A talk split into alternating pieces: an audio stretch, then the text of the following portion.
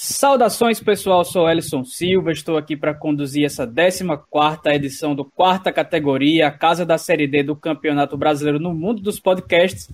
E antes de apresentar todo mundo, eu peço a você que nesse último episódio de 2020 nos dê um presente nesse ano terrível, que é simplesmente nos seguindo lá no Twitter e no Instagram, pcategoria. E é só isso mesmo, muito, muito tranquilo, não vai te custar nada e além de tudo vai te deixar por dentro de tudo que a gente fala por aqui. Comigo estão os craques, Marcos Barcelos é, e é, Marcão, lá no Amazonas, Alex Muralha do Multiverso fez com que o goleiro do Fast caísse quase sempre é, para o mesmo lado, mas dessa vez deu certo e garantiu a classificação do time diante do Globo, né? Pois é, Ellison, tudo certinho, tudo na paz. É, olha, tava até fazendo as anotações aqui antes do programa começar. Eu tava até escrevendo aqui que o, goleiro Alencar foi o herói improvável da partida, né? E ele tava pulando, apesar de ele ser goleiro, ele tava pulando todos, quase todos pro mesmo lado. É até meio difícil que um, um goleiro agindo desse modo fizesse a, a partida que fez fosse tão decisivo assim, mas ele aí o responsável pela classificação do Fast Club para as quartas de final. Pois é, e Felipe Augusto também está por aqui e não teve Zelov que desse jeito de reverter a vantagem do Mirassol sobre o Brasiliense, Felipe. Exatamente, Ellison. É, é provável que o Mirassol passasse, né? Tava bem dilatada, foi bem dilatado o placar na primeira partida, né? A gente vai falar sobre essa série D, né? A CBF. Eu achei que ontem eu ia descansar a partir das 6 horas, quando acabou os jogos, a CBF inventou de, de não fazer o um regulamento correto, daí a gente teve que alongar ainda a nossa expectativa de saber as quartas de final. É, e também hoje temos a honra de receber um cara que é certamente uma das pessoas diretamente ligadas à vida desse podcast e à relevância, mesmo que ainda engateando, do futebol periférico do país é, justamente com o Leonardo Bonassoli. Quem participa do quarta categoria de hoje é o Sérgio Oliveira, da FATV. Seja bem-vindo, Sérgio. Olá para todo mundo aí, agradeço o convite uh, e vamos falar de Série D, uma semana importante aí, confusão na CBF, tem muito assunto, né? E um, um time importantíssimo retornando ano que vem, que eu vou falar, isso é muito feliz. Deixa o clubismo para lá, vai, deixa eu falar. A Lusa estará de volta na edição de 2021 da Série D do Campeonato Brasileiro. Então é isso, pode soltar a vinheta que a gente vai falar aqui dos oito jogos das oitavas de final que agitaram o último fim de semana. O Quarta Categoria é um podcast sobre a Série D do Campeonato Brasileiro, que traz informações, curiosidades e conteúdo relevante sobre o futebol que fica longe da grande mídia. Com eles, Felipe Augusto, Marcos Barcelos e Elison Silva. Estamos de volta com a 14 edição do Quarta Categoria e para não enrolar muito, vamos começar falando do primeiro jogo que abriu as partidas de volta é, no último fim de semana, porque no sábado, na Arena da Amazônia, é, na Arena Amazônia, na verdade, o Fast venceu o Globo por 1 a 0 fazendo 2 a 2 no agregado, e nos pênaltis ficou com a vaga no mata-mata do acesso. Bom, o Fast aposta, aposta apostou muito no Djabaiano, no Regis, né? São dois jogadores aí acima da média da Série D. É, mas aquele, sempre, sempre, tem aquele risco né, de você apostar muito neles e esquecer o coletivo. Né? Mas o Regis decidiu, uma jornada ensaiada aí, o time conseguiu fazer 1 a 0 ele levou a decisão para os pênaltis. Né? Como o Marcos e o Edson salientaram, né? o, o Alencar foi o herói improvável aí, né? com a, a maneira que ele se portou as vulnerabilidades, pulando do mesmo lado sempre. E o Globo, nas alternadas, teve duas chances de fazer o gol da classificação e perdeu. Né? Eu, não, eu não recordo de ver um time perdendo três cobranças de alternadas, perderam três cobranças e ficaram fora né, dessa quarta de final. Né? O Renatinho Potiguar, que conhece bem a CLT, foi, o, foi jogador que subiu com o Globo em 2017, não conseguiu levar agora a equipe para as quartas. Né? O, o Globo não tem calendário para o ano que vem, calendário nacional, tem chance contra o Nordeste, mas está difícil também. E o Fast passa com aos e barrancos. Né? O Fast, pela segunda vez consecutiva, venceu nos pênaltis para conquistar a vaga.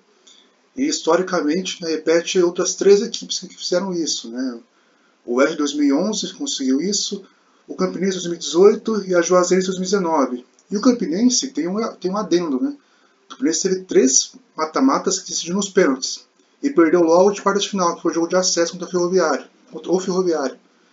E, mas o, e agora o Fast tem essa chance aí com o Novo Horizontino, que é uma partida muito mais difícil do que teve até agora. No domingo, o confronto que parecia decidido realmente estava. Né? O Brasiliense venceu o Mirassol por 2 a 1 com dois gols de Zelov, mas o 4 a 0 do primeiro, do primeiro jogo levou o, o time paulista para as quartas de final, Sérgio. É, o, o, primeiro jogo foi muito atípico, né? É aquele jogo que a gente. Acho que nem Mendinar aceitaria o 4 a 0 do primeiro jogo, mesmo com, com o Mirassol jogando em casa, mesmo com o Zé Love fora, que, que é assim, o principal jogador do Brasiliense é, mas foi muito atípico. Aquele jogo que, se era um campeonato de pontos corridos, passaria ali e o brasileiro se recuperaria. Mas foi no mata-mata, né? E, e, era muito difícil reverter. Né? Ainda mais com a qualidade da, no jogo da volta, a qualidade do gravado da Arena do Jacaré, que também tava, que prejudica muito o estilo de jogo do brasiliense. Muito ruim. O brasileiro ainda conseguiu, jogou bem até. Contou com aquela falha bizarra, aquele gol de. Aliás, dois gols bizarros, né? O gol do Fast e esse gol do Brasiliense também o, gol do, do, Salgueiro também, teve um monte de gol bizarro essa rodada. É, mas aquela falha bizarra do zagueiro do Mirassol, que nem em jogo de classe, interclasse acontece. E, e o Salgueiro e o Salgueiro, o brasileiro conseguiu a vitória jogando, jogando bem.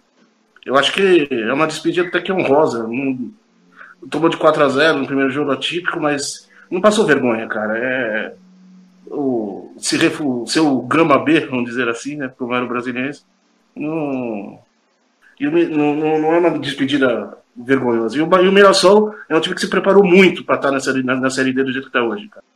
É, tem um CT fantástico, uh, cidade pequena, acho que 50 mil pessoas, 50 mil habitantes, mas abriu um CT fantástico ano passado. Uh, já faz. Chegou a deixar de jogar a Copa Paulista para se preparar uh, financeiramente e e se organizar para estar tá onde está hoje, né? Não é não é pouca coisa não. Prova disso, muita gente quando contratar, quando o Mirassol contratou o Eduardo Batista, apontou, olha que tosco, o Eduardo Batista indo para a Série D e tal. A queda do Eduardo Batista aí não, eu via do, do outro jeito, né? É o projeto do Mirassol contratando um cara que sim, mesmo em uma fase tinha mercado na, na Série A e na Série B, mostrou um projeto bom e eu acredito que o Eduardo Batista assinou esse projeto e está levando o projeto longe. Né? É, olho nesse Mirassol aí que vai dar muito trabalho nos, nos, nos, próximos anos. Mesmo que não suba agora, se não, subir agora, tá na, já está na Série D do ano que vem, se eu não me engano, né? E, e ano que vem, provavelmente a gente vai estar tá falando dele aqui de novo em, em fase de mata-mata se ele não subir agora. É um time que pode incomodar muita gente ainda, porque o projeto lá é muito bom. Comprovando a fama de pé quente desse podcast, por mais que digam o contrário aí nas redes sociais, o Altos, tema do episódio passado, voltou a empatar por 1 a 1 contra o Salgueiro, né? Justamente com um gol bizarro, mas no, nos pênaltis acabou ficando com a vaga. Só que eu acho que a melhor notícia desse jogo foi a o, o filho do, do, treinador, né, do filho do torneio, do, do treinador do Altos, que tinha sumido na terça-feira, ele foi encontrado, tinha sumido no Paraná na, na terça, foi encontrado no Amazonas no sábado, véspera da partida, então certamente foi um, um ânimo a mais que o time teve aí para essa decisão. É, um jogo bem equilibrado entre os dois times, que se não fossem, não tivessem se encontrado nesse mata-mata, certamente os dois estariam disputando o acesso.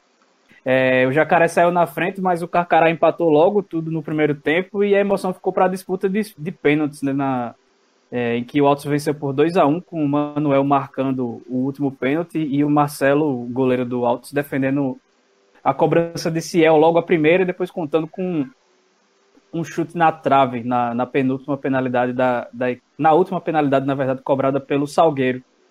É, então acho que mais o maior destaque eu acho que era a torcida do Altos que estava vendo as cobranças atrás de, do gol onde estavam sendo cobrados os pênaltis e toda vez que os jogadores do Salgueiro iam para a bola eles ficavam balançando a árvore para tentar desconcentrar um negócio bem bem esquisito e aí depois que que o, o Manuel fez o último gol e ficou todo mundo comemorando, tipo Tarzan lá se balançando no, nos, nos, galhos. Então foi uma parada bem, bem interessante. Essa classificação do Altos que entra aí, acho que com boas chances de conseguir o acesso. É, o São Luís venceu a Aparecidense por 2 a 1 fora de casa, mas acabou sendo eliminado, eliminado porque perdeu na ida por 4 a 0 jogando lá no Rio Grande do Sul. E a equipe goiana segue viva na busca por uma vaga na Série C do ano que vem. E quem traz detalhes para a gente desse jogo é o narrador da partida e que também já participou com a gente por aqui do episódio sobre times goianos, o Pedro Rara. Fala pessoal do quarta categoria, aqui é Pedro Rara, diretamente de Goiânia, trazendo informações da Aparecidense única equipe goiana que avançou para a fase quartas de final do Campeonato Brasileiro da Série D. Jogando em casa, a Aparecidense foi derrotada pelo São Luís pelo placar de 2 a 1. Hugo Almeida e Silvio marcaram para a equipe do Rio Grande do Sul, enquanto Rodriguinho de pênalti diminuiu para a Aparecidense. O revés, no entanto, não fez diferença para a classificação da equipe de Aparecida de Goiânia. Afinal de contas, o resultado conquistado no primeiro jogo, um 4 a 0 fora de casa, deixou a equipe em situação bastante confortável para a partida da volta. E além de enfrentar o São Luís, a Aparecidense enfrentou em sua casa um dilúvio.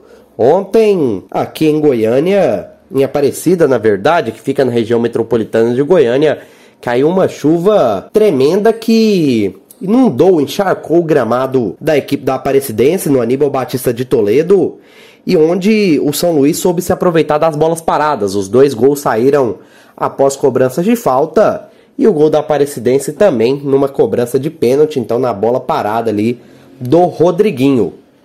A Aparecidense, que após a, a classificação não sabia quem enfrentava na fase quartas de final.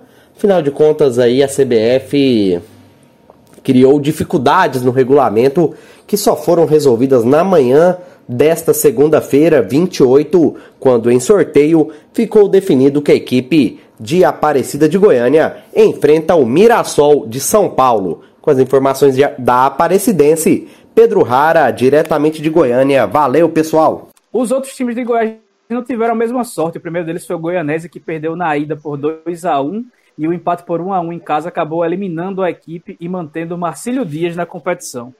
É, nesse mata-mata entre Goianese e Marcílio Dias, ficou claro que, apesar de Goianese ter é, uma postura até melhor do que a do Marcílio Dias em boa parte dos dois confrontos, dos 180 minutos, faltou tranquilidade para a equipe goiana, para a equipe goiana conseguir essa classificação, tanto na partida de ida quanto na partida de volta.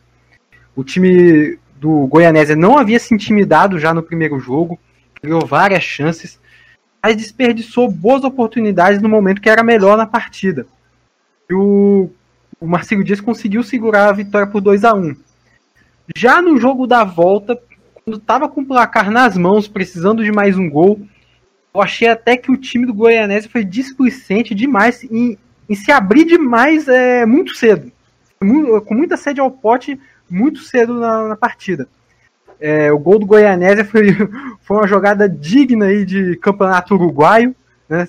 Para quem já viu o clipe do, da competição no YouTube, sabe do que eu estou falando, aquele bate-rebate na área, aquela confusão, você não sabe onde que a bola tá. Vanilson fez 1 a 0 na segunda etapa, como eu disse, né, foi, o time do Goianésia foi muito, com muita sede ao pote. É, com dois minutos logo a defesa já estava exposta demais, com um defensor apenas. E o time catarinense aproveitou um contra-ataque e empatou a partida. Que aí foi o melhor início de segundo tempo possível, né? Para conseguir segurar a classificação, ainda mais com o adversário que já estava naquele clima de desespero, buscar o segundo gol a qualquer custo. É, Marcelo Dias, então, para mim, merecedor dessa classificação por ter mais frieza no momento de mata-mata. Goianese ainda faltou essa experiência é, de uma competição desse tipo. Sérgio, o Novo Horizontino passou o trator e fez valer a superioridade esperada, vencendo por 4 a 0 o Goiânia lá no Jorge Ismael de Biase e entra empolgado para o jogo do acesso contra o Fast, né? Bom, é, foi o melhor jogo do Novo Horizontino no, no campeonato, assim incluindo a primeira fase e a fase anterior do mata-mata, não tenho a menor dúvida que foi o melhor jogo do Novo Horizontino no campeonato. É, Cléo Silva muito bem, Guilherme Queiroz muito bem. O Novo Horizontino é um time muito entrosado, que joga junto há muito tempo. Tem jogador ali que está três anos já no, no clube é, como titular, então é um time que se conhece muito bem. Tem um, um bom treinador, né? Que, e dentro de casa é um time muito forte. tem como principal fator o jogar dentro de casa, sem dúvida nenhuma. Para mim é favoritaço, já, já, antecipando, já antecipando aí o, o prognóstico, é um favoritaço ao acesso. E é um time que, se, assim como o Mirassol, como, como eu já falei do Mirassol, é quase repetir o comentário, né? É um time que, se, que é muito organizado. Também se, na pandemia foi o time que melhor enfrentou a pandemia aqui no estado de São Paulo. Tem um marketing ótimo no Horizontino. Um time muito bem preparado e é um time que, que, que, que se subir, se mantém. Assim, tanto, tanto no Horizontino quanto no Mirassol. Não é como o São Bento, por exemplo, que subiu na sorte, sabe? No Horizontino e Mirassol estão se preparando para se firmarem mesmo no cenário nacional. Uh, dois times de cidades pequenas e dois times que estão muito bem preparados. Uh, se subir, se manter e se manter por muito tempo. É uma curiosidade até que se o Novo Horizontino não era um time que não marcava muitos gols, era um time até monossilábico nesse sentido, né? é, agora no mata-mata jogando em casa tem aberto a caixa de ferramentas, né? Sete gols em dois jogos, dois atropelos. E quanto ao Goiânia, que foi eliminado, eu fiquei surpreso da forma como a equipe foi desclassificada. Não esperavam o time goiano sendo atropelado no segundo jogo. E já no primeiro jogo já, teria, já merecia ter perdido. Novo Horizontino dominou a primeira partida também. É, Goiânia, Goiânia, apesar de ter uma postura mais defensiva já na, na primeira partida, é, foi uma equipe que deixou o Novo Horizontino fazer acontecer, só faltou a vitória. E no segundo jogo, também, mesma, mesma coisa, é, Goiânia, Goiânia totalmente dominado. Outra goleada rolou lá na Arena das Dunas e mais uma vez com o Wallace, o Wallace Pernambucano inspirado, um dos melhores jogadores dessa Série D, o América de Natal goleou o Galvez por 5 a 1 e só hoje descobriu seu rival na próxima fase. Hoje é, dia 28, segunda-feira. O jogo foi no domingo. E eu queria que o Felipe falasse sobre o jogo e explicasse aí sobre essa confusão. Bom, o América foi superior, mas o Galvez teve muita chance assim, de cometer o crime que a gente fala. Né? O América abriu o placar, mas antes, no primeiro tempo, é, poderia, sei lá, ser uns 3 a 2 a partida para o América, porque o América teve chance e o Galvez teve chance. É, a defesa do América é, quando a gente vê 5x1, né, a defesa do América não foi bem, assim, né? Porque deu muito, deu muito sopa pro azar, assim, e acabou que é, o América se aproveitou e fez os gols na segunda etapa, tomou um susto, né, 1 a 1 vem todo aquele trauma né, das eliminações passadas. O América geralmente perde as, as vagas na próxima fase ou vai na série D, na série C para equipes menos tradicionais e o caso do é, também era exemplar nisso, né? E sobre esse caso, né, que acabou alongando aí para a gente saber como seria as quartas de final, foi assim, né? O, o que na nossa cabeça a gente pensava, né? Que se empatasse em é, pontos, vitórias, saldo de gols, o número de gols, gols marcados seria o critério de desempate que definiria que ficaria em terceiro e quarto, né? A presidência ou a América. Nesse critério, a presidência vencia, né? Você venceu, mas esse critério não, é, não estava no regulamento. É, eu tive aí conversando com umas pessoas sobre isso, né? Eu até perguntei para essa pessoa se foi uma desatenção quando falou outra coisa. E ele não, não respondeu essa, essa pergunta, assim. Me parece que foi algo desse tipo mesmo, assim. Que esqueceram de colocar ou não, assim, ou, não esperaram isso, né? Mas você tem que esperar que isso, que isso pode acontecer. É difícil, é difícil, mas pode acontecer. Se o América tivesse feito mais um gol ou a Aparecidense tivesse, não tivesse feito o gol de honra contra o São Luís, isso não teria acontecido. Se definiria já é, em campo. Né? O América passaria o Aparecidense com esses cenários. Mas acabou que teve toda essa questão até que 11 horas da segunda-feira, dia 28, é, foi sorteados, foi sorteados os, os confrontos, né? Assim, na verdade, quem seria o terceiro e quem seria o quarto. E o América acabou saindo com o terceiro. É, as, eram 10 bolas, as bolas pares eram para o América. O América foi sorteado e sairá com o terceiro e modificou o confronto. Né? Seria América e Mirassol, vai ser América e Floresta. Seria Aparecidense e Floresta, será Aparecidense e Mirassol. Foi basicamente isso que ocorreu aí, essa confusão. Fechando esses jogos das oitavas, o Floresta de Leston Júnior venceu o Juventude de Samas por 2 a 0 no Castelão, se aproveitando de ter um jogador a mais em boa parte da partida. É, e o Floresta vai fazer o confronto nordestino em busca da pela participação na Série C do ano que vem, justamente contra o América de Natal. Bom, o Floresta tenta repetir um, um feito que desde 2017 acontece na Série D. Sempre, uma, é, sempre, tem, sempre tem uma equipe na parte final que disputou a edição anterior, a parte final anterior, e subiu. O Atlético Acreano, o Manaus e o São José, lá de Porto Alegre, fizeram isso. Né? Conseguiram o acesso depois de chegar à parte final e perderem. O Floresta, ano passado, disputou né, contra o Jacuipense e não conseguiu. Né? Dessa vez, é, manteve boa parte do campeonato ano passado, tratou o Leston. E teve. Foi um jogo, esse contra o Juventude, que começou com Floresta melhor, é, teve a questão da, da, expulsão do jogador de juventude. Depois disso, o Floresta conseguiu abrir o placar com o Eduardo.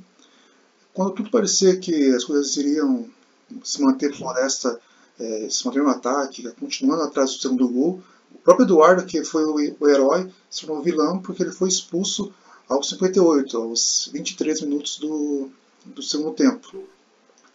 Mas mesmo assim, com, com 10 a 10, mesmo assim o Flamengo conseguiu se manter no ataque e o René, que jogou muito bem ontem, fez o segundo gol e classificou o Floresta para a sua segunda quarta final seguida na Série D. Né? Frisar o Juventude Samas aí que se mostrou um time muito copeiro, muito, uma mentalidade muito forte. É, não existiu, mas ontem é, esbarrou aí na qualidade do Floresta de casa, lá no Castelão. E o Juventude vai voltar no que vem para a Série D, mais experiente, e é um time para ficar de olho também como emergente aí no Nordeste. E o Floresta agora tem a chance, aí, como eu disse, de repetir esse feito, né? de perder um jogo do acesso no ano anterior e no ano seguinte conquistar o acesso, dessa vez ser o América que enfrentou na primeira fase. Né? Então tem esse adendo também nesse confronto entre os nordestinos. E o René quase faz um gol que o Pelé não fez, né? Verdade. Foi um, foi um lance lindo. É. O René foi muito bem. Todo mundo. O René também está na seleção, a gente vai falar daqui a pouco todo mundo já fez o gol que o Pelé não fez. Basicamente só o Pelé que não fez aquele gol chutando do meio campo. É, e é sempre interessante lembrar que o Floresta joga a vida, né? Porque senão ele só tem primeiro semestre ano que vem, já que foi rebaixado no campeonato estadual do Ceará. E aí você falou de seleção, Felipe, passados os confrontos, a gente pode passar justamente por ela. E aí você chega aí com essa última seleção do ano nessa Série D, que vai se aproximando e chegando seu, no seu fim. Exato. Bom, a seleção tem dois eliminados, que é um feito interessante também. A seleção ficou Alencar do Fast Clube no gol.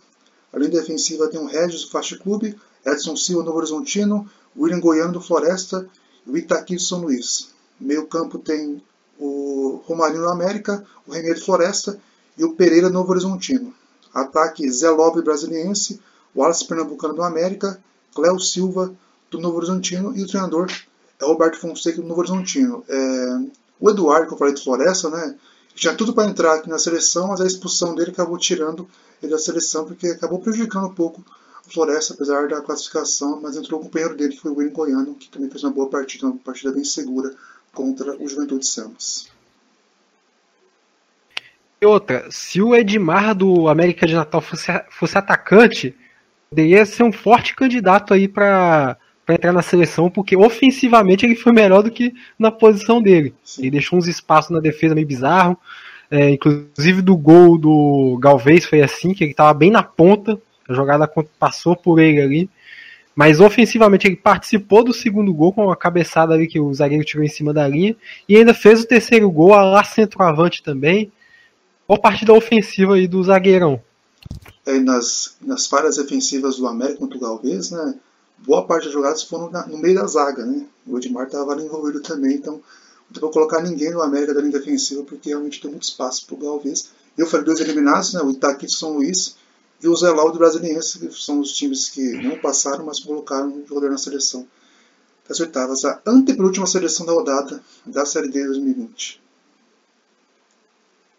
Só falar uma coisa, eu acho que o Lepo do Novo Horizontino também merece uma citação. Fez um belo jogo uma, um gol lá é, Josimar ali na, da, da, Copa, sabe? Fez um golaço fez um belo jogo ontem. Foi um dos destaques do Novo Horizontino também, junto com o Cláudio Silva. Guilherme Queiroz também, mas pô, o Wallace Pernambucano uh, mereceu muito mais a seleção do que ele. Mas o Lepo, eu Falha a menção honrosa também ao Lepo, que fez um belo jogo ontem. Viu? Então é isso. Agora a gente respira um pouco que é, todo mundo que se classificou vai voltar a ser pauta, já que a gente vai falar do mata-mata do acesso, porque é agora que o bicho vai pegar. Desde 2011, o site vozdatorcida.com traz o melhor conteúdo independente sobre o futebol paraibano, com credibilidade e sem compromisso de agradar ninguém. Para ficar por dentro de tudo que acontece no futebol da Paraíba, acesse vozdatorcida.com e siga em todas as redes sociais, arroba Voz da Torcida. Série D tem aqui Brasileiro Feminino Série A2 também. Terceirona Paranaense? Adivinha? O futebol Loja dos Holofotes, uma paixão pelo alternativo. Revista Série Z, a revista do futebol alternativo. Estamos de volta com a segunda parte do quarta categoria e antes de passar pelos confrontos das quartas de final, Novamente eu peço para que sigam a gente no Instagram e no Twitter, pcategoria. E ainda também, antes dos jogos, eu queria saber do nosso convidado, Sérgio Oliveira, se aquilo que falei de, de ser um dos responsáveis pela visibilidade que esse tipo de campeonato tem hoje em dia, se você se sente assim e voltando lá para 2004, 2005, eu queria também que você trouxesse alguns nomes que a gente pode ver por aí em destaque na grande mídia, que estiveram nos primórdios ali da Futebol Alternativo 49510. Bom, é, para quem não sabe, da 49510 é o número da comunidade Norcute, né? A comunidade nasceu no Orkut, né? Criado pelo Bonassoli, nosso amigo paranaense lá de Curitiba. Uh, e foi uma comunidade que pô, cresceu muito, né, cara? Uh, teve programa de rádio, comigo foi para televisão, uh, muitos blogs nasceram da FA o Série Z é um, um dos filhos da FA, podemos dizer assim, última divisão, muita gente nasceu da FA e, e foi um período muito bom do Orkut, né? Muita gente participou boa ali. Mauro Betti criava tópico no meio de jogo para tirar dúvida na FA antigamente, né? Muitas vezes aconteceu isso. E, pô, dá para citar muita gente que hoje está na grande mídia Bertozzi, né, o Leonardo Bertozzi, acho que está na SPN, eu nunca sei onde o Bertozzi está, acho que ele está na SPN, né? Que, que pô, foi moderador da FA por muito tempo. Né? A gente tem o, o falecido Bindi, não posso esquecer do Bindi nunca, uh, que na época que morreu estava é, é, na rádio e que hoje, sem dúvida nenhuma, se tivesse vivo, estaria em emissora grande aí. O, o Bira, né? O Bira Leal também. Uh, quem mais? Me ajudem aí. É, quem mais? O Celso, Celso Zelt chegou a criar tópico na FA várias vezes. Infelizmente, com o Facebook uh, veio a nova geração, uma geração uh, mais ligada em blog, ligada em, em, óbvio, em Instagram, essas coisas, e em Twitter. A gente tem páginas do Twitter hoje de gente que nasceu da FA também. E tem. É bom saber que a FA criou uma mídia, né? Hoje a gente tem uma mídia alternativa. É, muito por causa da FA se hoje os, os, jogos são mais falados, se tem uma comunidade enorme de gente no Twitter que comenta sobre esses jogos, sobre os times alternativos. Tem grupo de WhatsApp, acabei de receber no WhatsApp notícia das, da B2 do Carioca, que como que a gente um, um dia nunca ia imaginar receber uma notícia da terceira divisão do Rio de Janeiro no celular, assim. E hoje a gente existe, existe gente que cobre esse campeonato que há 15 anos atrás era adolescente, sabe? E, e que, e que trocava ideia com a gente no Orkut de igual para igual, e trocava ideia de igual para igual com esse pessoal bambambam de, de televisão. Era, é, foi uma época muito boa de FA, e pô, eu não me sinto responsável por nada, pelo amor de Deus, quem sou eu para ser responsável de alguma coisa? Não, não tem essa não, a gente... É, é, é bom que mais gente apareça, mais séries Z, mais últimas divisões, mais jogos perdidos, porque quanto mais site falando disso, mais o futebol alternativo vai crescer, mais esses times vão crescer. Eu sempre deixo bem claro que eu estou nessa de falar de futebol alternativo muito pelos times. Eu quero que esses times apareçam para a grande mídia também, que esses times tenham a mesma oportunidade que Corinthians, Flamengo tem, e, e, que hoje, óbvio, não tem, né? Infelizmente, como é lá fora, né? Lá fora tem muita gente especializada nesse assunto. Aos pouquinhos a gente vai conseguir isso aqui no Brasil também. Deixa eu só emendar uma pergunta antes de passar para o Felipe, que acho que o, não, não é nenhuma pergunta, é só uma colocação. É, acho que o auge da, da comunidade do Orkut foi a gente ter patrocinado, feito a famosa vaquinha para fazer os uniformes da Pere Lima. Acho que não lembro o ano exatamente, foi 2008, 2009, se não me engano. Mas a Pere Lima jogou um estadual aqui da Paraíba usando as camisas que a gente conseguiu juntar dinheiro para fazer para que o time disputasse um campeonato paraibano. É o famoso Peri Esperança, né? Foi o que a gente brincava muito da sua, da sua colaboração com o Laércio também, que ajudou bastante, né? Uh, para quem não sabe, o Peri Lima. Aliás, você pode me corrigir. O Peri Lima devia o dinheiro ou o gol de letra não entregou o dinheiro para o Peri Lima? Eu não lembro direito a história. E aí a gente. Era, era o programa Gol de Placa que estava com atraso é, no repasse e tudo mais, aí não, o time não ia ter dinheiro para fazer os uniformes para jogar o campeonato. Isso, e aí o, pintou a ideia da gente ajudar a Pereira. Pra quem não sabe, a Pereira é o time que tinha o presidente, de treinador, diretor, jogador, tudo que era ser o Pedro Ribeiro Lima, né? E a gente pô, juntou uma boa graninha para ajudar a Pereira dentro da comunidade mesmo, nada muito grande. Juntamos uma boa graninha e, e pô, foi um bato orgulho ver a Pereira jogar com FA 4950 na camisa. Tem as, as, três camisas até hoje aqui em casa. E, e, pô, foi uma das melhores histórias da FA, sem dúvida nenhuma, junto com a do Tchevchenko do Santo André, que eu gosto muito também. Essa foi muito boa. E o detalhe é sobre a Pere Lima, que a Pere Lima, para quem é da mais nova geração, não sabe, pode não saber, mas é, a Pere Lima tem o jogador mais velho a marcar o primeiro gol como profissional pelo menos no Brasil, que foi o Pedro Ribeiro Lima, que marcou o primeiro gol aos 57 anos, de pênalti num Lima Campinense, e que o goleiro do Campinense era o Jailson, que é o que está no Palmeiras hoje em dia. Era o Jailson, o goleiro da Pere Lima naquela ocasião. Ele tem a façanha na sua carreira, mais importante do que os títulos que conquistou, é, de ter levado o único gol do seu Pedro Ribeiro aí na carreira. E que, infelizmente, aliás, o Pere Lima é um time que em breve, eu acho, acredito que estará na Série D não, né, não mais com o seu Pedro Ribeiro Lima, seu Pedro vendeu o time, mas é um time que parece que se organizou bem, fez um belo, uma bela Copa do Nordeste Sub-20 recentemente aí. Foi semifinalista, e... acabou perdendo nos pênaltis para o Fortaleza. É, eu acho que é um time que futuramente pode pintar ainda numa série da vida, viu? Infelizmente, sem ser o Pedro Ribeiro Lima. Então, Sérgio, né, falando Antes, assim, não, tem como não comentar sobre a, a FA, né?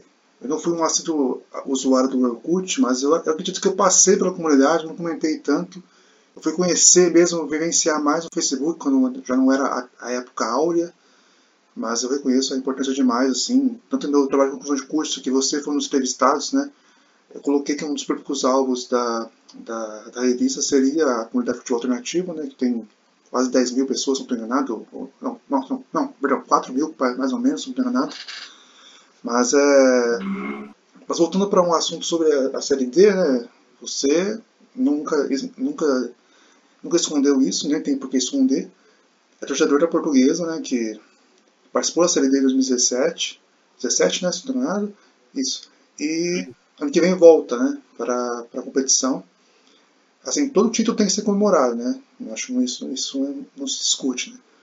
Mas existem títulos e títulos, né? Esse título da portuguesa dá pra gente, dá pra gente entender que é um que é um, está sendo feito um trabalho a longo prazo ou foi uma coisa circunstancial que ainda apavora a sociedade portuguesa para os próximos anos? Uh, assim, como vou falar como torcedor, tá? Não vou deixar o, o Sérgio da FATV de lado como, como torcedor, quando a, gente, quando a portuguesa caiu pro 15 de Piracicaba na Série 2, a portuguesa na Série 2 foi eliminada pelo 15 de Piracicaba, o famoso jogo do drone, né? Se a gente teve o jogo das pipas lá em, no Amazonas sábado, na, na Série 2 a gente teve o jogo do drone, né? E, e quando a portuguesa foi eliminada, eu tenho um colega de trabalho que também torce para a portuguesa. E ele estava desolado, eu cheguei a ele e falei, ó, Perdeu hoje para ganhar amanhã. Eu tenho certeza que vai ser campeão da Copa Paulista. Porque o time aprendeu. E o time, assim, como torcedor, é, é a primeira vez que eu vejo em muitos anos a portuguesa com um horizonte positivo, sabe? Uma portuguesa, não dá para dizer que é uma portuguesa organizada, porque deve muito dinheiro, tem muitos problemas. Mas é uma portuguesa mais com gente mais competente comandando. Né? Uh, acredito que a portuguesa não vai cometer os mesmos erros que cometeu nas outras disputas de Série D, né, na outra disputa que teve na Série D, quando ela menosprezou totalmente a Série D. Né? Achou que, que era o Bayern de Munique jogando a, a Série D. Então, uh, mais do que comprovado que camisa não ganha campeonato, principalmente na Série D não ganha mesmo. Eu vejo um futuro muito mais promissor para a portuguesa. Uh, não dá para dizer que é que foi para que é que é um, um time mais organizado, que é um time que está se reestruturando, mas é um time muito mais profissional, com gente muito mais profissional trabalhando, com gente que conhece o tamanho que a portuguesa é hoje, não é mais a portuguesa que, que ficou 30 anos seguidos na Série A do brasileiro, se reconhece como está a portuguesa hoje e sabe do tamanho da portuguesa hoje. Vamos degrau por degrau. Primeiro a gente tem a Série A2. Se fizer uma boa campanha na Série A2, tem que manter o elenco da Copa Paulista para fazer uma boa campanha na Série A2 porque o elenco da Copa Paulista é um elenco bom. Então, acredito que só com o elenco da Copa Paulista já consiga um bom resultado na Série D. Óbvio. Não acesso porque a Série D a gente precisa de jogador acostumado para jogar a Série D. Não adianta contratar um monte de medalhão, um monte de veterano da Série A para jogar a Série D, ou a gente que não conheça a disputa da Série D. Mas é uma portuguesa, o horizonte é positivo. É uma portuguesa muito mais com um horizonte muito mais positivo do que era em 2017, quando jogou pela primeira vez. Só antes de Elson continuar, eu falei com o Sérgio numa live que a gente fez para o Futebol, né? Que é muito estranho para mim, eu sou cursador de guias a placar, né? Eu acostumei a ver a portuguesa nos guias da Série A, Série B, e de repente eu fui fazer um guia e a portuguesa estava lá, né? Assim como o ABC, o América. Eu não queria novamente a, a portuguesa vai estar aí no guia da Série D, né? Formato diferente. E me perco parece um pensamento diferente, né? Porque realmente 2017 foi um show de horror, assim. A Portuguesa deu uma aula do que não fazer, do que um time grande não fazer na Série D. É, os clubes fizeram isso e a Portuguesa vai ter esse aprendizado para a próxima temporada.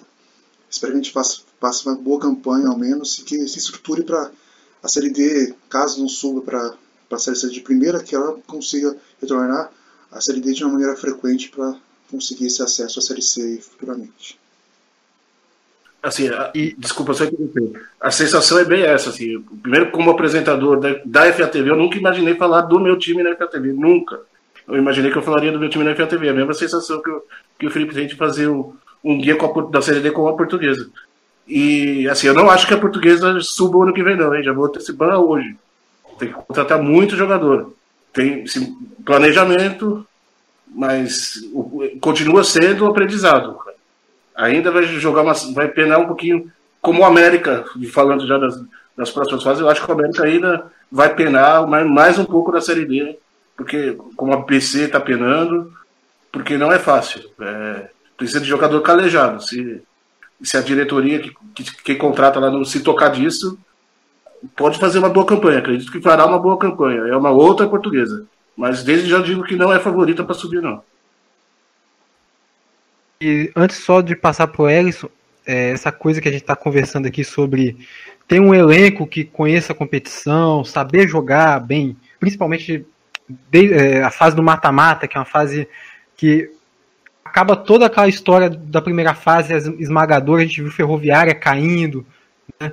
vimos é, Brasiliense caindo, dois times fizeram uma, é. uma primeira fase excelente. Isso me fez lembrar até o dia que a portuguesa foi eliminada lá, né? É, foi aqui, inclusive aqui no Espírito Santo, contra a Desportiva Ferroviária, eu estava no estádio nesse dia. É, só que eu, eu, lembro de uma fala emblemática até do narrador da, do esporte interativo, eles fizeram a transmissão, eles falando, não adianta fazer o discurso apenas de que, que vai conseguir o acesso. Tem todo um processo antes disso. Não, é, não adianta montar um elenco com nomes variados. Tinha ali Ricardo Berna no gol, Marcelinho Paraíba no meio-campo, Leandro Domingues com passagem por Vitória, Fluminense, enfim. É, agora, pelo visto, a portuguesa está no, no, rumo certo. Esperamos aí que venha fazer um bom papel na Série D do ano que vem. Antes de novo, é, então... pode falar, Sérgio, pode, pode falar. Não, fala, fala, Felipe, depois eu completo, vai, pode falar. Não, esse grupo da portuguesa na, de 2017 é o mais superestimado da história da Série D, assim, que foi Bangu, Vila Nova Desportiva e a portuguesa. todo mundo apostou que seria um grupo muito, muito, ah, vou usar a palavra muito foda, porque eram times tradicionais. Eu salientava ali já no guia mesmo, ó, não vai ser assim, não é realidade, e se comprovou isso, né? Foi um nível bem, bem difícil de se ver esse grupo aí, realmente não foi, é, foi bem superestimado mesmo.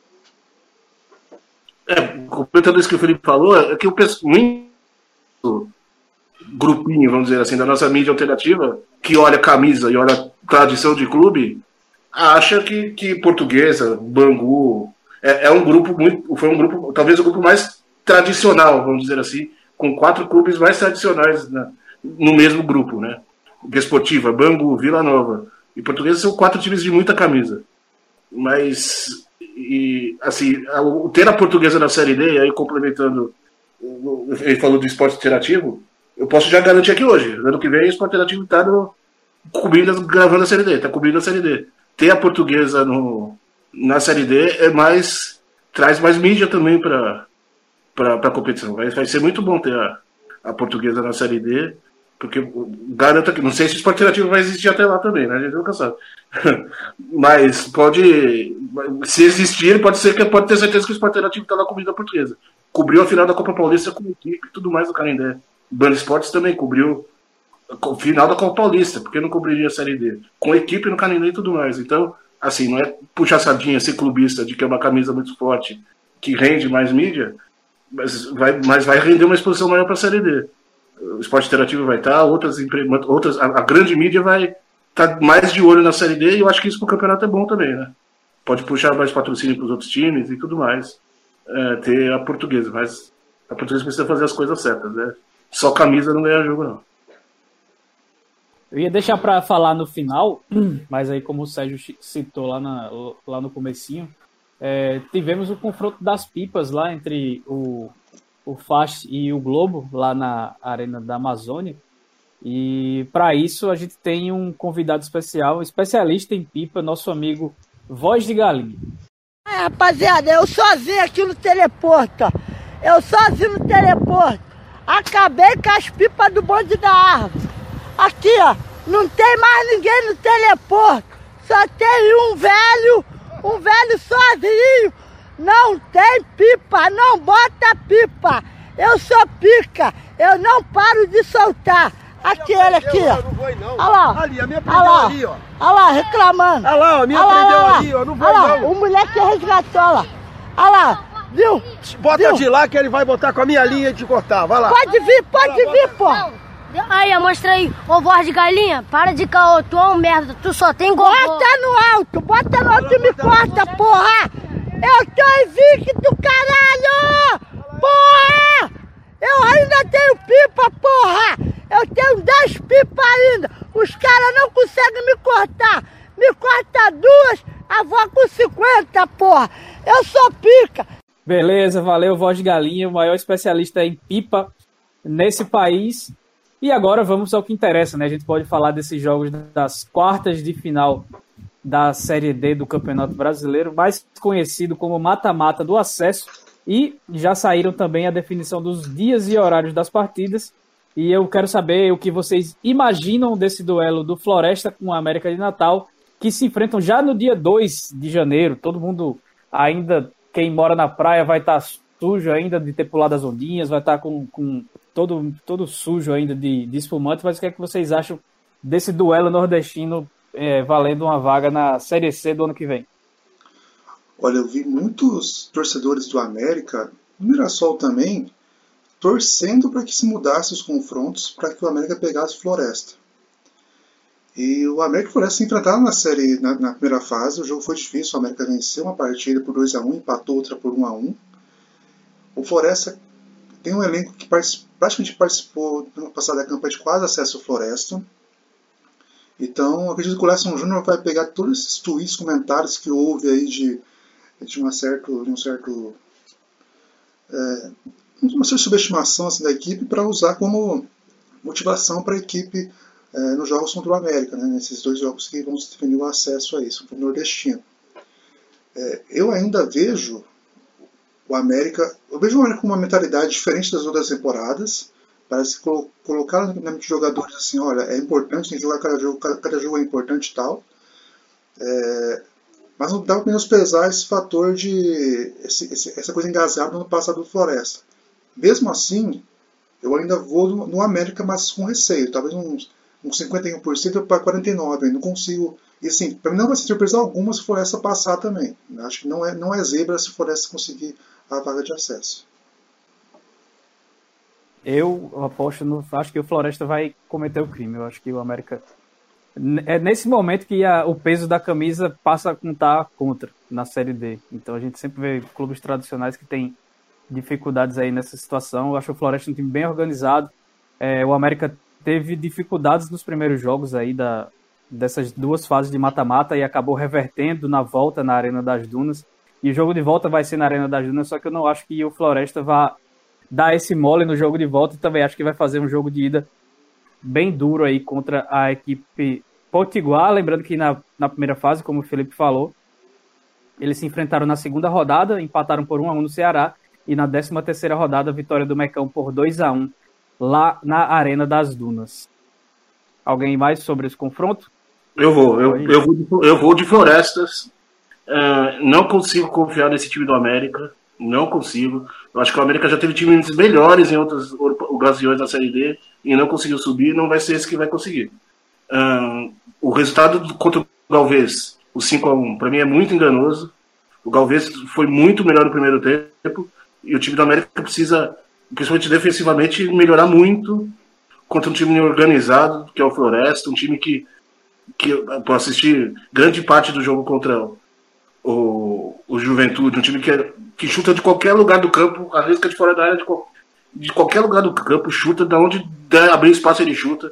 Um time muito chato de ser encarado.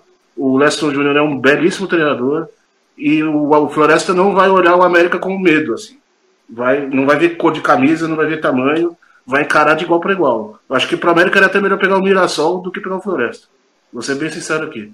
Uh, por estilos de jogo e eu acho que era melhor pegar o Mirassol do que pegar o Floresta. Para mim, o Floresta passa.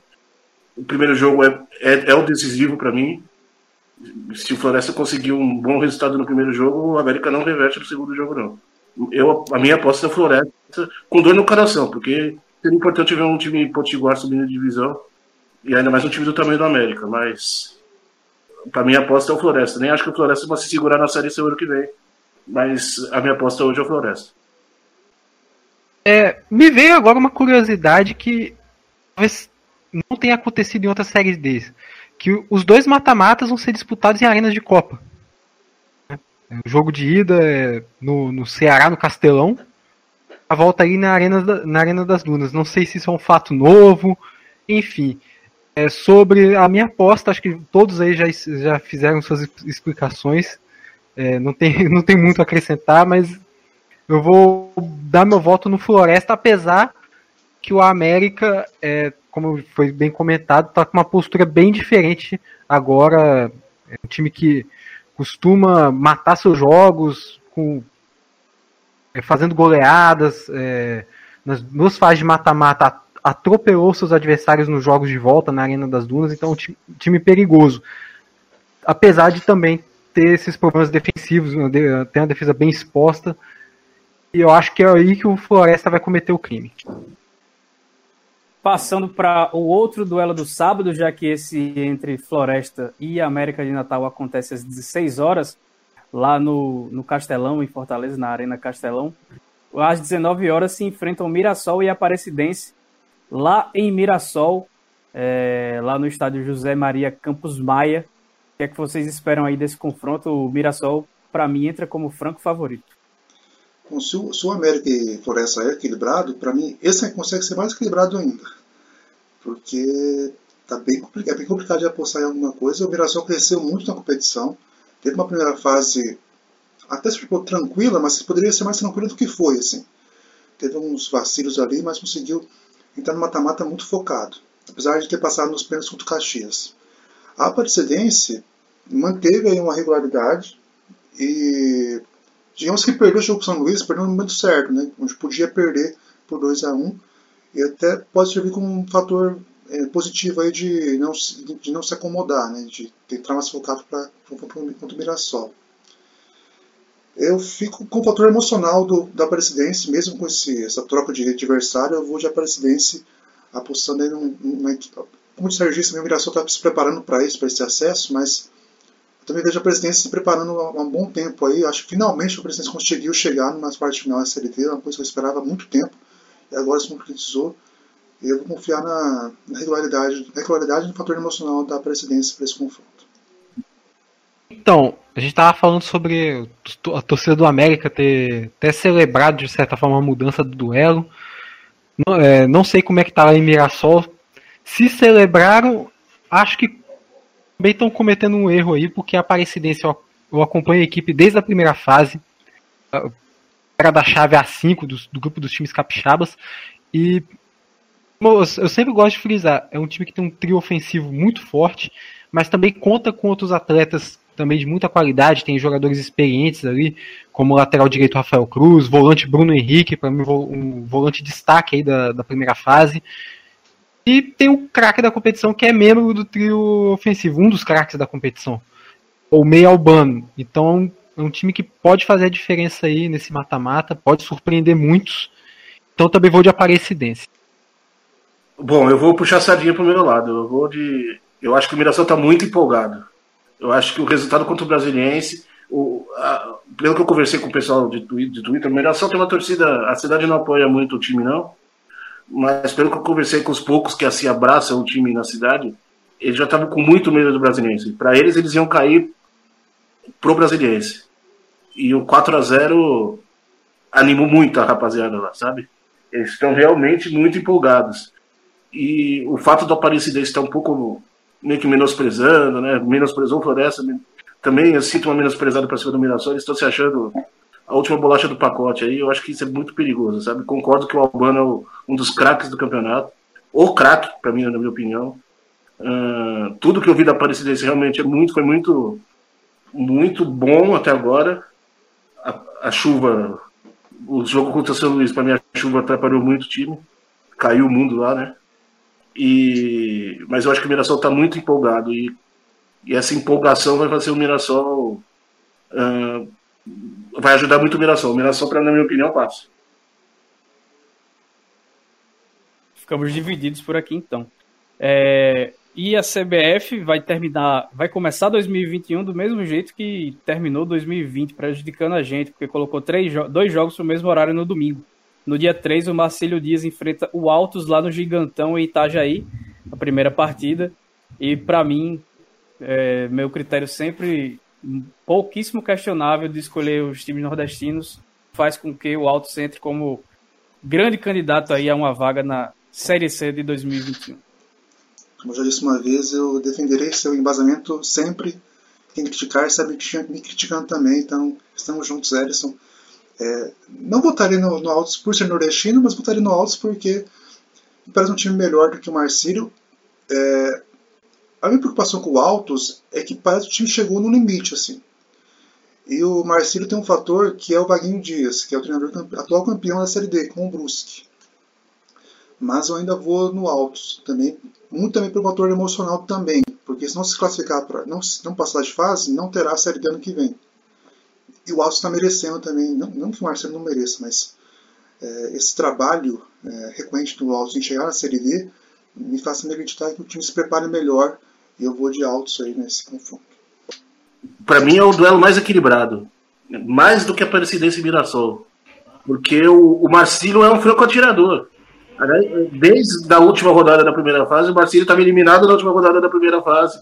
Aí pegou a Ferroviária, Covid, um monte de coisa, passou contra o Goianésia, também foi atirador, passou. Eu acho que o Marcílio está gostando dessa, dessa pecha, não sei se dá para dizer assim, de, de franco atirador, sabe? É bom para o Marcílio ser zebra. Deixa a, a obrigação para o Altos, que tem a melhor campanha, enquanto a gente está aqui tranquilo. Eu acho que é 60-40. O primeiro jogo vai ser muito importante. Para mim, o Altos passa por, ser, por ter uma boa campanha, é outro time, assim como o América, precisa ser resolvido defensivamente. Teve muitos problemas contra o Salgueiro, o Ciel perdeu um gol na pequena área ali que poderia ter acabado tudo. É outro problema, é outro time que tem problemas defensivos. O Marcílio Dias, pelo contrário, é um time defensivamente muito bom. Para mim, o Beliato é o melhor goleiro do campeonato. Uh, mas é, é, o primeiro jogo que decide. Eu não, é, é complicado. Para mim é complicado, mas o Altos passa. O Altos passa, talvez até nos pênaltis, mas acho que o Altos passa.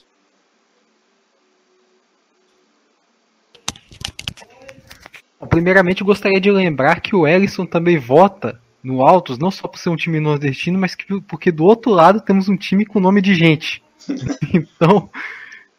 Também, então, se juntam voto... as duas coisas, aí não tem nem como, não tem nem como votar diferente.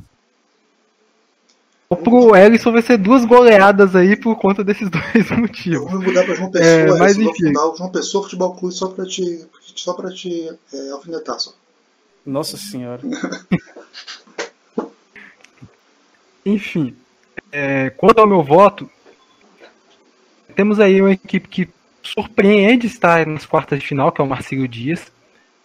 Forma que passou pela Ferroviária, com desfalque, com 17 desfalques por conta de Covid-19. É, chegou nas oitavas, passou pelo Goianésia, que é um time que, na minha opinião, é, tem, tem sua instabilidade e mostrou nesse jogo, né, que não conseguiu, em certos momentos, definir lances importantes que poderiam ter decretado classificação a seu favor. Nesse sentido, o Marcelo Dias foi uma equipe mais fria e chegaria para umas quartas de final com muita moral com a classificação, se do outro lado a gente não tivesse uma equipe que também vive um, um, tem o mesmo sentimento. Para mim, o Altos é aquela equipe que, que tem tudo que um time que reúne tudo que um time de, com cheiro de acesso tem que fez uma boa primeira fase, líder da competição, é, não ficou no salto por conta disso, é, chegou na, na, segunda fase, atropelou o Rio Branco como tinha que ser, é, por conta do favoritismo, e chegou nas oitavas num confronto que ninguém esperava que acontecesse tão cedo, né? O Salgueiro também candidato a um acesso e passou os pênaltis também com muita frieza ali, jogando até mais bola que o adversário, com, como eu já disse, considerado favorito. Então chega com muita moral aí para esse confronto contra o Marcelo Dias e meu voto é no alto unanimidade aqui para o Altos é, e fechando aí esses jogos da, de ida das quartas de final também no domingo, dia 3, às 16 horas, certamente com o Festival de Pipa, o FAST vai enfrentar o Novo Horizontino lá na Arena da Amazônia. Olha, FAST, eu gosto, assim, aí falando mais particularmente, eu gosto muito, eu gosto muito do FAST, gosto muito do Regis, do DJ Baiano, mas o Horizontino é muito favorito nesse confronto. É, mim vai ser uma zebra muito grande se o Fast conseguir passar para o Novo Horizontino. É, por vários fatores. Né? O coletivo Novo Horizontino é mais forte. É, dentro de casa, o Novo Horizontino está conseguindo fazer esses placares dilatados, né? 3x0 contra o Caçabé e 4x0 contra o Goiânia.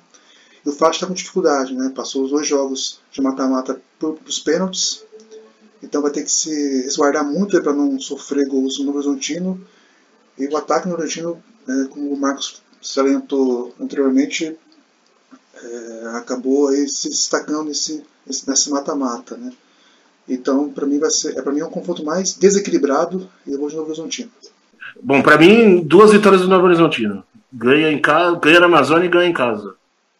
Infelizmente até, viu? Porque a torcida é por fácil. Seria ótimo pro, pro futebol da região norte ter mais um representante do norte da Série C, outro amazonense na Série C. Mas para mim o Novo Horizontino vai completar a quinta de, de paulistas na Série C o ano que vem. Vamos ter, vamos ter um grupo 50% paulista ano que vem, eu acho. Porque o Novo Horizontino, como o Felipe disse, é muito mais time. Mesmo que, que não vença em casa e fora de casa, que eu acho difícil, acho que vai vencer. Dentro de casa faz o resultado. Eu acho muito complicado. Nem sei se os centroavantes voltam do, do Fast, né? Porque o Fast tem sérios problemas ofensivos jogar sem, sem o centroavante, sem os dois centroavantes, tá muito complicado. O Dija Baiano não é centroavante, não tem jeito. Então, nem sei se eles voltam. Se voltarem, pode equilibrar um pouquinho as coisas, mas eu acho que são duas vitórias do Novo Horizontino e o Novo Horizontino passa fácil. É o confronto mais desequilibrado para mim. O Novo Horizontino passa fácil.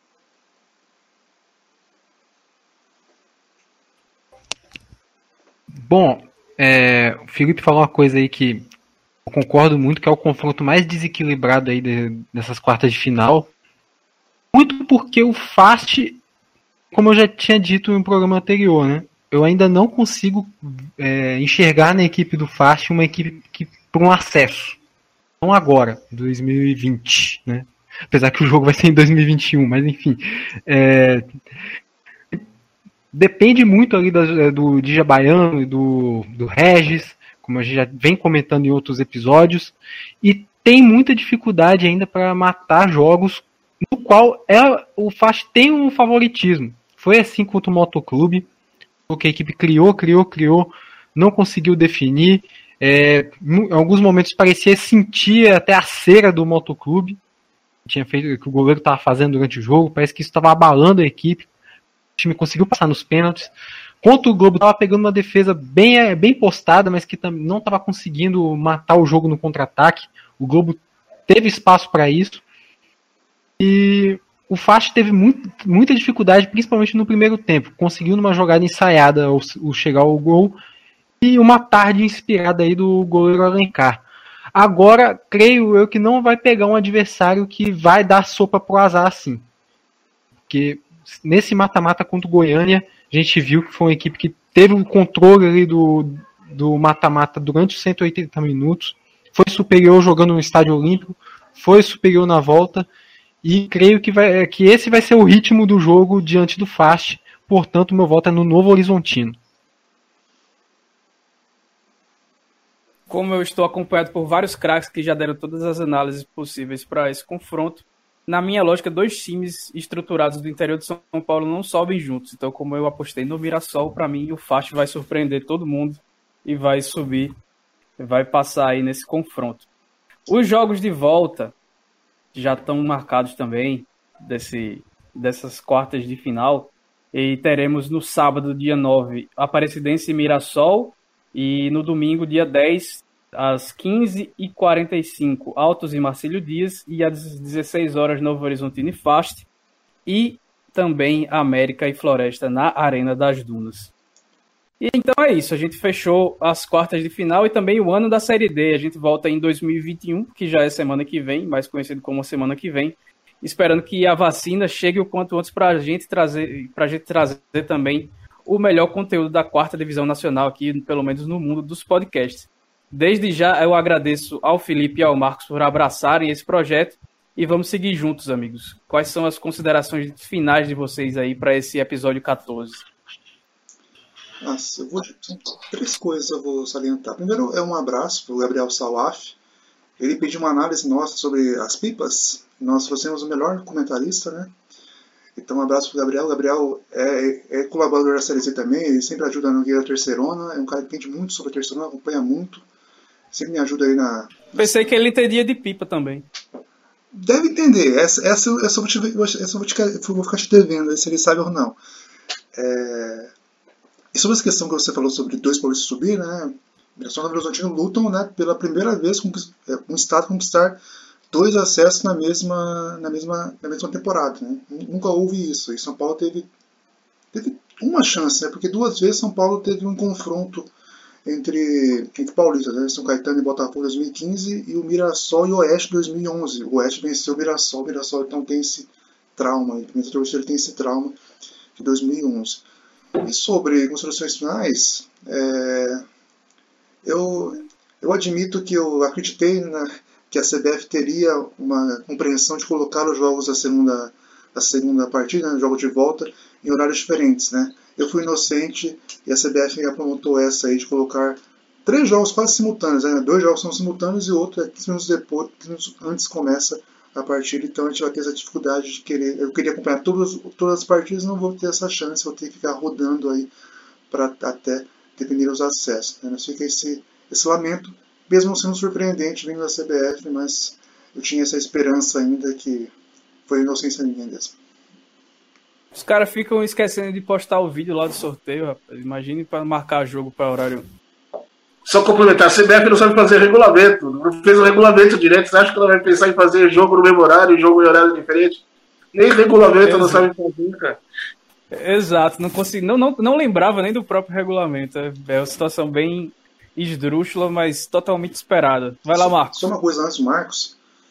Essa regra, essa, essa, esse, esse texto do regulamento que não coloca os gols marcados como critério de empate, eu também, eu também na, na, apuração que eu fiz, né, eu perguntei se teria, seria, seria mudado para o ano que vem.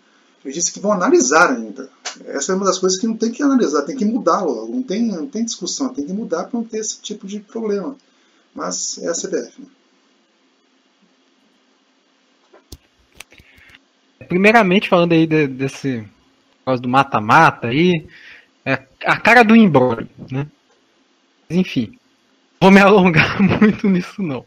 É, em segundo lugar, é, queria destacar que neste nessa semana temos aí a decisão de quem vai para a fase de grupos da, da Série D e quem vai para a pré-Série D aqui no Espírito Santo.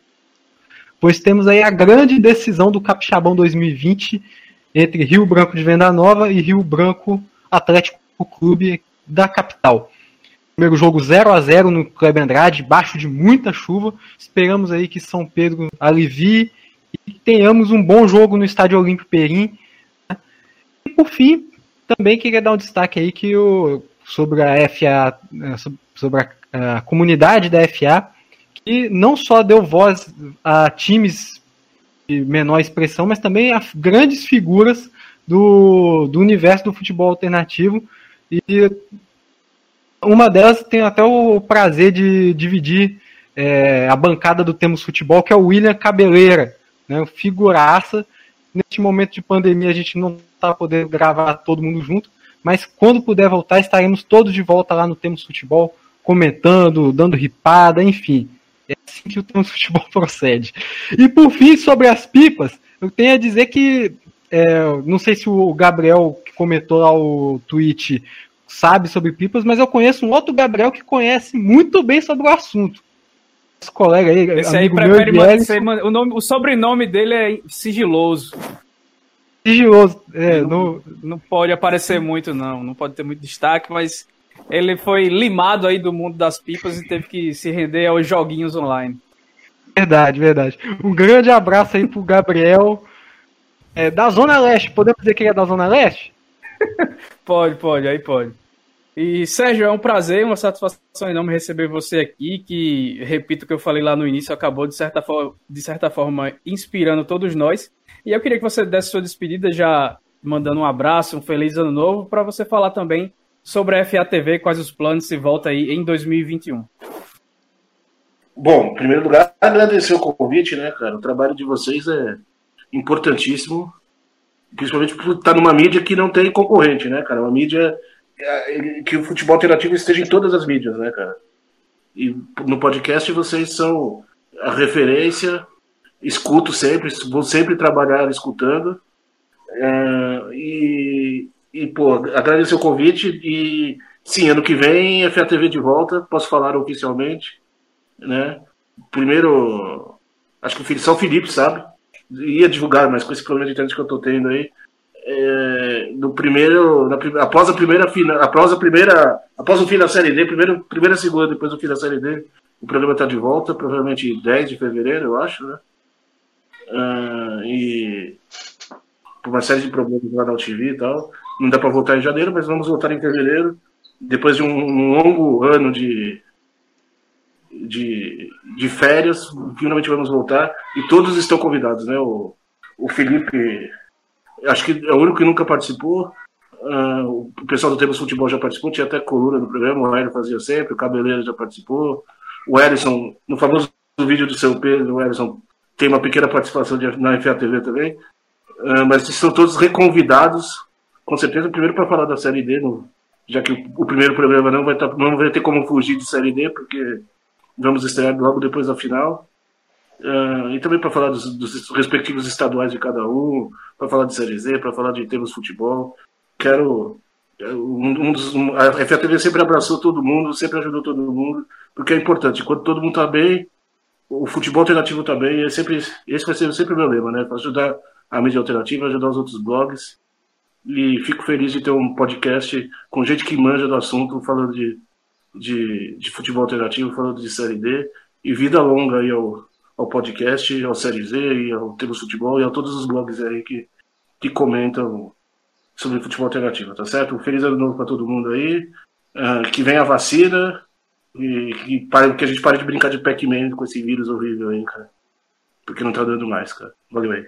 Só uma coisa, né, Sérgio? A gente, gente combinou aqui entre nós, a gente vai fazer uma viagem para São Paulo quando tiver vacina, tudo certo.